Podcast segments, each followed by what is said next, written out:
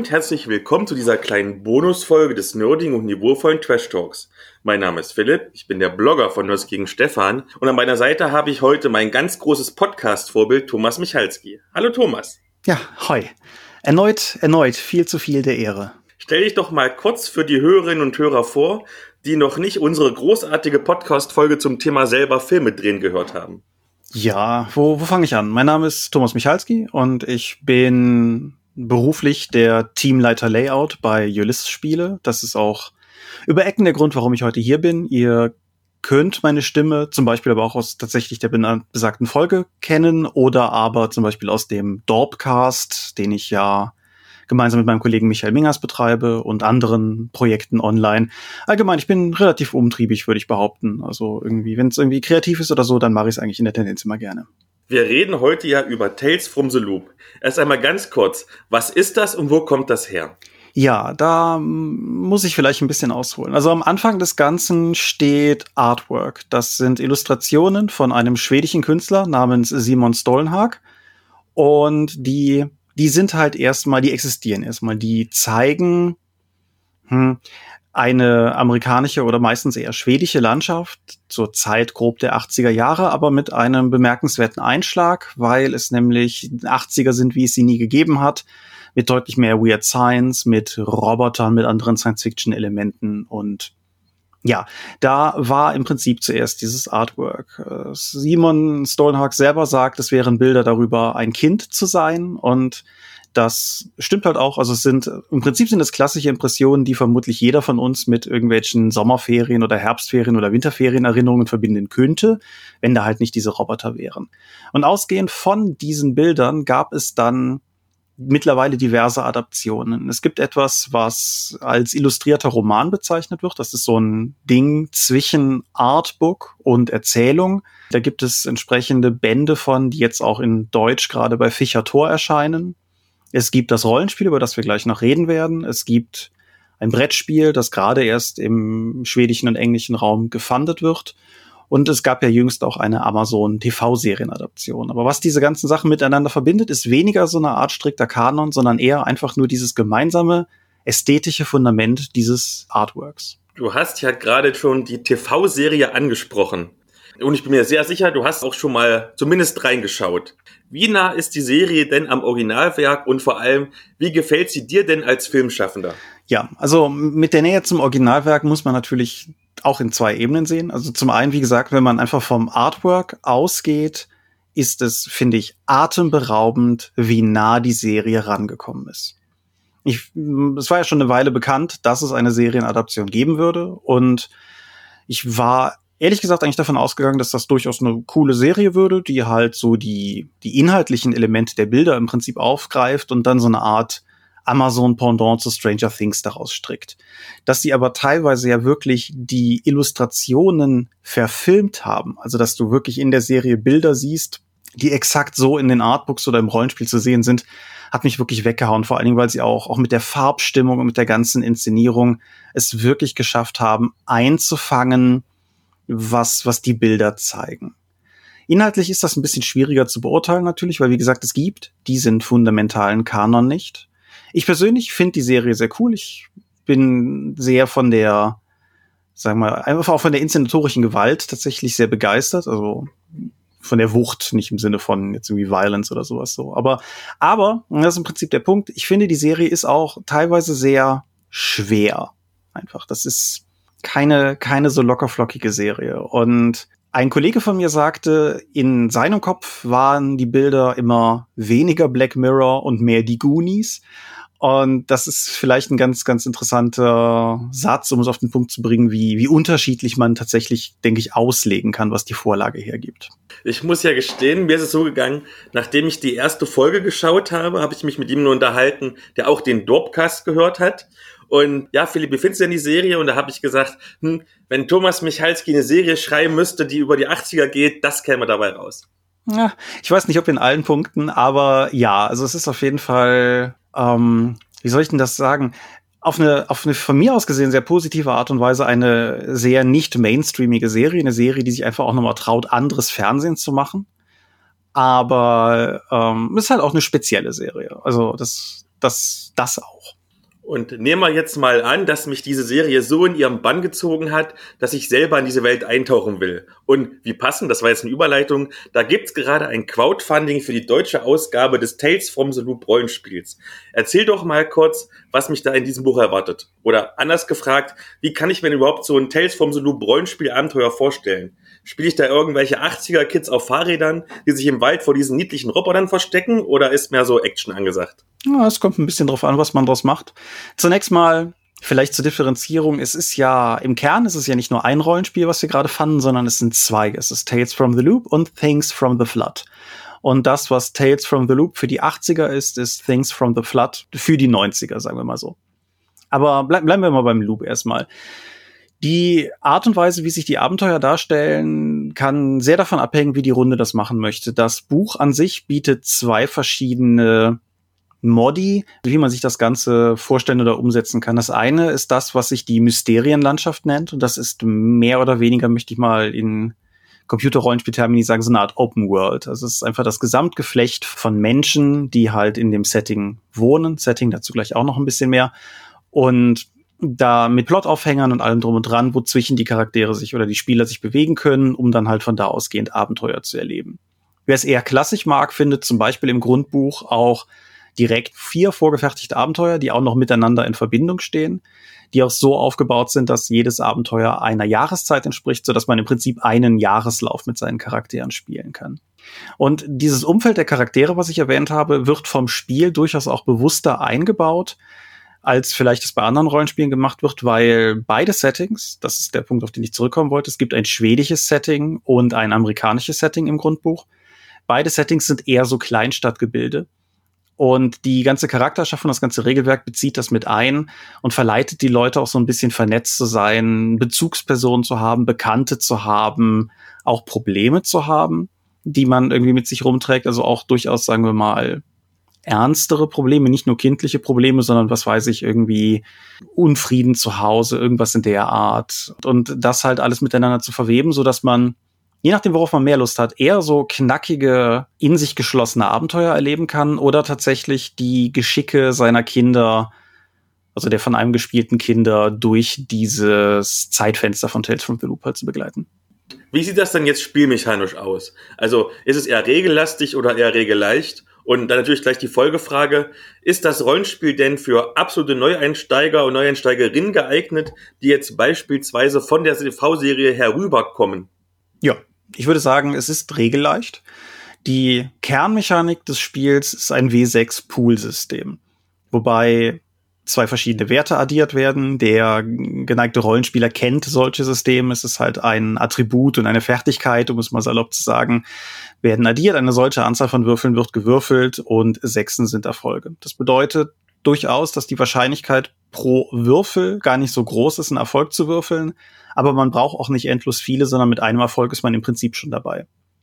Und wenn diese grundlegende Mechanik für einen in irgendeiner Form klar und ersichtlich ist. Also ich werfe diesen Berg an Würfeln und die Sechsen zähle ich, dann ist man im Prinzip auch schon so weit, dass man spielen kann. Wie immer gilt natürlich, es schadet nicht, wenn der Spielleiter vielleicht auch in der ganzen Sache noch ein bisschen fitter ist und es schadet natürlich auch nicht, wenn die Spieler ihrerseits auch noch ein bisschen fitter drin sind. Aber das ist im Großen und Ganzen der Kern. Was ich auch super sympathisch an Tales from the Loop finde, ist, dass die Charaktere nicht sterben können. Das wäre für mich auch durchaus persönlich ein No-Go gewesen, gerade bei Loop, wo man ja Kinder von bis maximal 15 Jahren spielt. Und das ist keine Thematik, wo ich irgendwie mit der Sterblichkeit der Charaktere hantieren wollte. Stattdessen sammelt man im Prinzip negative Zustände, irgendwie wütend und ängstlich, vier davon. Wenn man die alle voll hat, dann ist man auch erstmal außer Gefecht und man heilt im Endeffekt, indem man zum Beispiel zu einer Bezugsperson geht. Also wenn man irgendwie ein einen ganz schrecklichen Tag hatte und man kommt eben irgendwie wütend und ängstlich nach Hause, dann hat man vielleicht irgendwie als vorher definierte Bezugsperson irgendwie die Oma oder die nette Frau und den netten Herrn von nebenan, irgendwie sowas und oder was weiß ich, den kauzigen Besitzer des Angelladens. Und wenn man halt da entsprechend sich ein bisschen betüllen lässt, dann ist man auch wieder bereit für das, was die Welt für einen noch bereit hält oder so. Und das, das finde ich einen sehr charmanten Mechanismus. Das erinnert mich jetzt vom Erzählen so ein bisschen an dein 1W6 Freunde Rollenspiel, nur mit ein bisschen Science Fiction drin. Ja, schon. Wobei ich es immer zu reduktiv halte, wenn Leute die Tales from the Loop Geschichten so völlig auf die 80er reduzieren. Natürlich ist das ein, ein relevanter Bestandteil des Settings und es macht sehr viel von der Atmosphäre aus. Gerade halt auch, weil ich finde auch die Bilder und auch durchaus die Fernsehserie und, und die Romane und so bedienen halt auch, sagen wir mal, Assoziationen und Bilder mit irgendwie zum Beispiel sowas wie die Goonies oder meinetwegen auch Stranger Things oder sowas. Dinge, die, Dinge, die mit den 80ern verbunden sind. Aber das Setting kann halt so viel mehr, weil halt auch gerade diese, diese Science-Fiction-Elemente nicht irgendwie nur draufgefropft sind, sondern genauso elementar wichtig sind. Der Loop, das sollte man vielleicht auch einfach mal sagen, ist im Prinzip eine Teilchenbeschleuniger Forschungsanlage im Zentrum des Settings, unabhängig davon, ob man jetzt auf den Melaren in Schweden ist oder in Boulder City in, in Amerika. Und alles dreht sich halt in irgendeiner Form darum. Und wenn man sich zum Beispiel auch das Cover vom Grundbuch anguckt, sieht man halt vier kindliche Protagonisten mit ihren Fahrrädern, also das ganze Kinder auf Fahrrädern Motiv ist natürlich auch drin. Und am, am Horizont in der Ferne sieht man die drei Türme des Bona Reaktors halt entsprechend aufragen.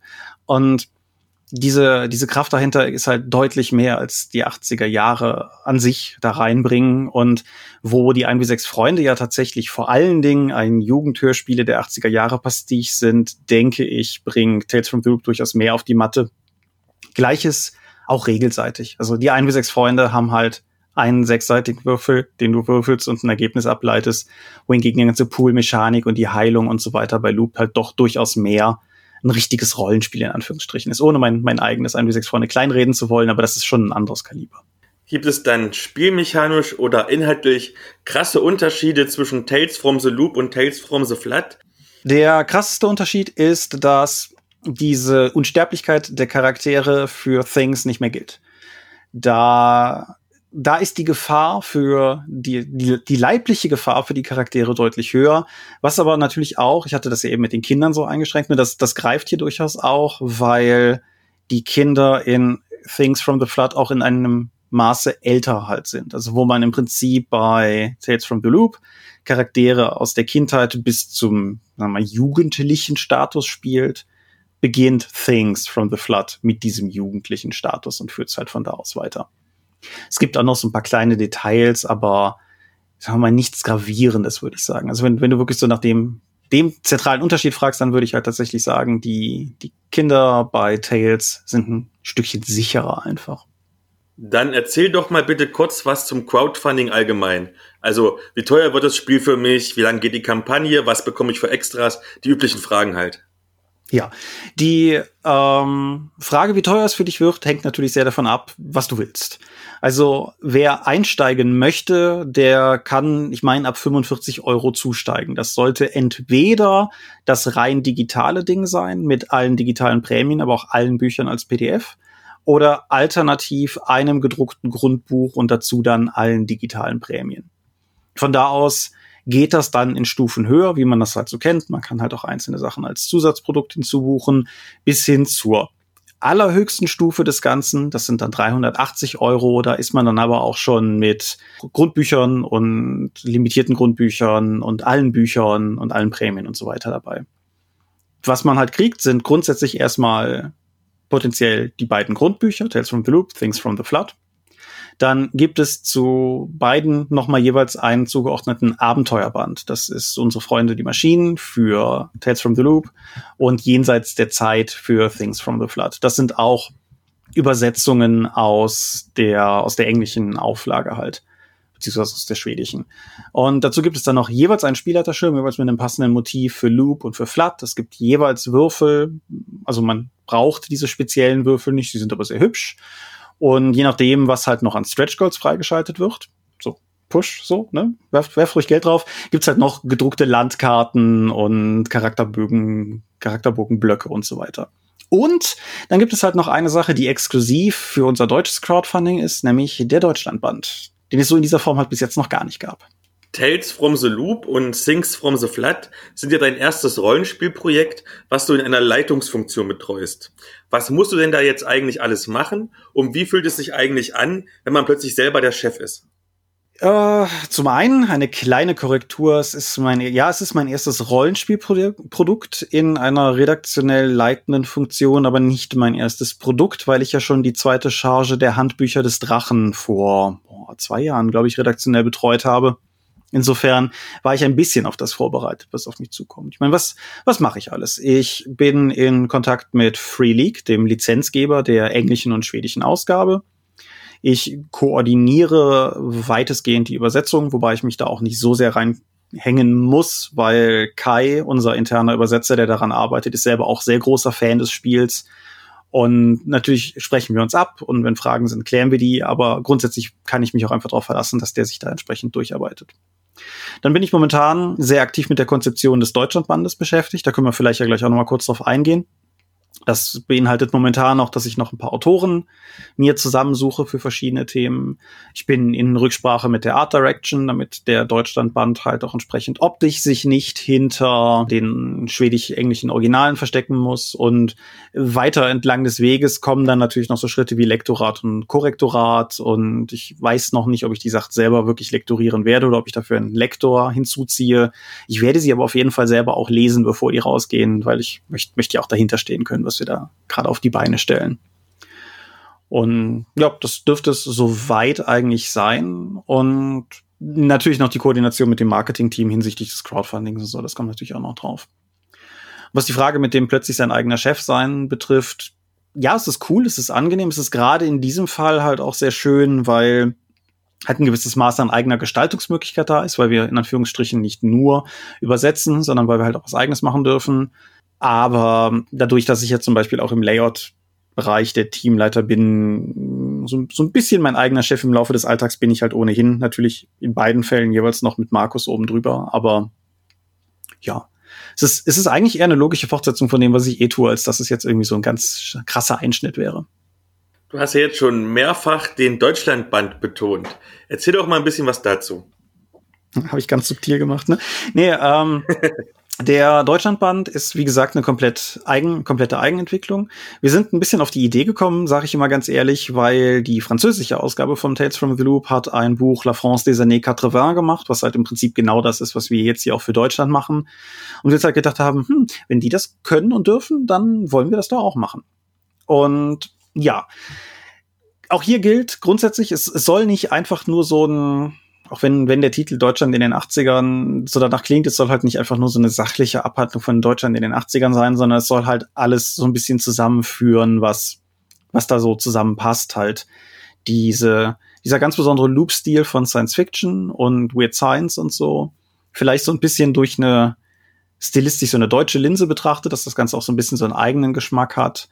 Wir wollen natürlich irgendwie 80er Jahre Tropen aufgreifen und behandeln, wobei ich ganz explizit sage, ich momentan nicht nur auf sowas wie die Goonies oder entsprechend Stranger Things gucke, sondern auch vielleicht auf sowas wie The Americans oder, oder Tschernobyl oder so Sachen. Alles, die, die ja auch die 80er betreffen und wo vielleicht noch Inspirationen sind, auf die wir aufbauen können.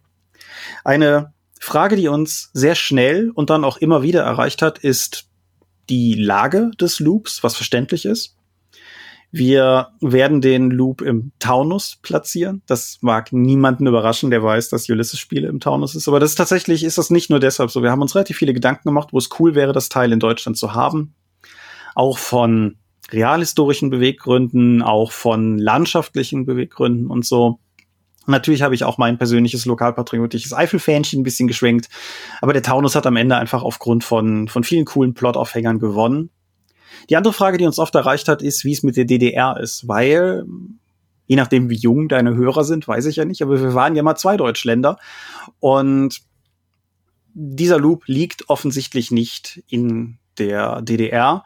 Aber wir werden die DDR auch in diesem Buch behandeln, weil ich möchte, dass auch die möglichen Spieler, die in den neuen Bundesländern groß geworden sind, beziehungsweise vorher in der DDR groß geworden sind, dass die sich ebenfalls in dem Buch wiederfinden können. Und ich bin auch gerade mit einer Autorin im Gespräch, das sieht eigentlich auch sehr gut aus, die dann den Teil für uns übernehmen wird, die halt auch selber in der DDR groß geworden ist, so dass das halt auch entsprechend ordentlich wird einfach. Und das Buch selber wird dann entsprechend Deutschland in den 80ern behandeln, die DDR, also die Westdeutschland und Ostdeutschland in der DDR behandeln. Es wird eine eigene Mysterienlandschaft haben, also so ein, so ein offenes Setting, in dem man sich bewegen kann. Und es wird Abenteuer beinhalten, die auch wie im Grundbuch im Prinzip eine kleine Mini-Kampagne ergeben können, vielleicht ein bisschen enger verzahnt, aber immer noch so, dass man sie auch alleine spielen kann. Nun sind wir schon wieder am Ende der Folge und normalerweise durftest du jetzt als mein Gast nochmal schamlos dein Crowdfunding bewerben. Aber da du ja richtig für Tales from the Loop brennst, machen wir das ein wenig anders, denn ich frage dich, wie fühlt es sich eigentlich an, wenn man an, an einem absoluten Herzensprojekt arbeiten darf? Ein bisschen Werbung darfst du natürlich trotzdem machen. Ja, ich bin, was das betrifft, ohnehin sehr beschenkt. Das weiß ich. Das ist mir zum ersten Mal schon vor ein paar Jahren klar geworden, als ich das erste Mal ein Star Wars Rollenspielprodukt hatte, was ich gelayoutet habe. Und einfach so dieses Gefühl, ein Buch zu haben, was offiziell ein Star Wars Produkt ist und wo mein Name im Impressum stand. Das war schon, das war schon ziemlich cool. Ich habe ja in Deutschland auch ein bisschen hinter den Kulissen an der M20 Magus Edition, das ist ja auch so ein Leib- und Magensystem von mir mitwirken können wir machen das deutsche D&D, also wir machen eine Menge Spiele bei uns bei Ulysses und haben sie gemacht, für die ich viel empfinde. Aber Tales from the Loop ist nochmal was Besonderes, auch weil ich im Prinzip schon angefangen mit Simons Artwork, als ich das zum ersten Mal gesehen habe, sofort gedacht habe, boah, ist das, das ist cool. Und ich habe ja auch eine eigene Loop-Runde, wenn auch gerade Corona-bedingt pausiert, aber wir, wir spielen das Spiel halt auch und ich spiele es halt auch einfach gerne und ich nehme daraus viel, daraus viel mit, so einfach auch von dem, was am Spieltisch passiert, weil es auch so nochmal was anderes. Es ist nichts gegen Fantasy, nichts gegen Science Fiction oder so, aber irg irgendwann ist es auch nochmal cool, was zu machen, was nicht Elfen, Orks und Traumschiffe und so beinhaltet. Und ja, es ist einfach super cool. In diesem Fall, ich hatte das eben schon mal gesagt, besonders halt, weil wir auch noch ein bisschen eigene Gestaltungsmöglichkeiten haben. Free Leagues sind als Partner bis jetzt super, kommen uns auch entsprechend immer entgegen, wenn wir irgendwie Ideen haben. Und dementsprechend ist es einfach schön, mit diesem Crowdfunding beziehungsweise mit diesem Rollenspielprojekt etwas auf die Beine stellen zu können, in die Wege zu leiten, was ja auch unsere eigenen Ideen in sich trägt und gleichzeitig auf so verdammt breiten, starken Schultern aufbaut, wie es halt einfach die Vorlage schon hergibt. Und insofern um das Werbeangebot aufzugreifen. Klar, wenn ihr uns unterstützen möchtet, ulysses-crowdfunding.de, da findet ihr es und entsprechend könnt ihr da, wenn ihr möchtet, euch noch beteiligen. Du hast vorhin gefragt, wie lange die Kampagne noch läuft. Das ist natürlich heimtückisch, weil ich gar nicht weiß, wann diese Folge online geht. ich denke in zwei, drei Tagen. Also von heute aus gesehen sind es noch 16 Tage. Das heißt, ihr solltet, wenn diese Folge online geht, auf jeden Fall noch irgendwie so um die zwei Wochen Zeit haben, euch das Ganze irgendwie in Ruhe mal anzuschauen und wenn ihr möchtet, euch da halt noch zu beteiligen. Ich denke, es ist auf jeden Fall ein schönes Spiel. Was man vielleicht noch sagen sollte, ist für Leute, wie, die, wie ich, physische Bücher mögen. Die Bücher sind halt auch haptisch wirkliche Hingucker. Also es ist nicht dieses übliche Rollenspiel hochglanzbeschichtete Papier, sondern es ist eher ein, ein mattes Papier, was auch von der ganzen Haptik her sich in diese ganze in diese 80er Jahre Ästhetik einordnet halt. Und wie gesagt, also wer, wer schöne Bücher mag oder wer einfach ein cooles Rollenspiel haben will, ich denke, für jeden ist da durchaus was dabei. Dann danke ich dir ganz herzlich, dass du ein bisschen Zeit für mich hattest. Aber jederzeit doch. Tschüss. Ciao, ciao.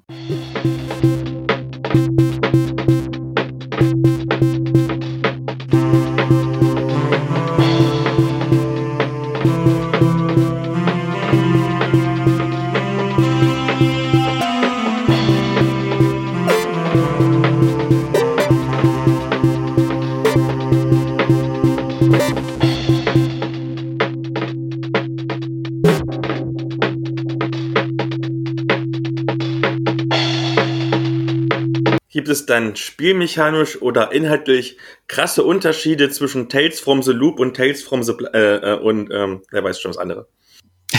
Things from the Flood.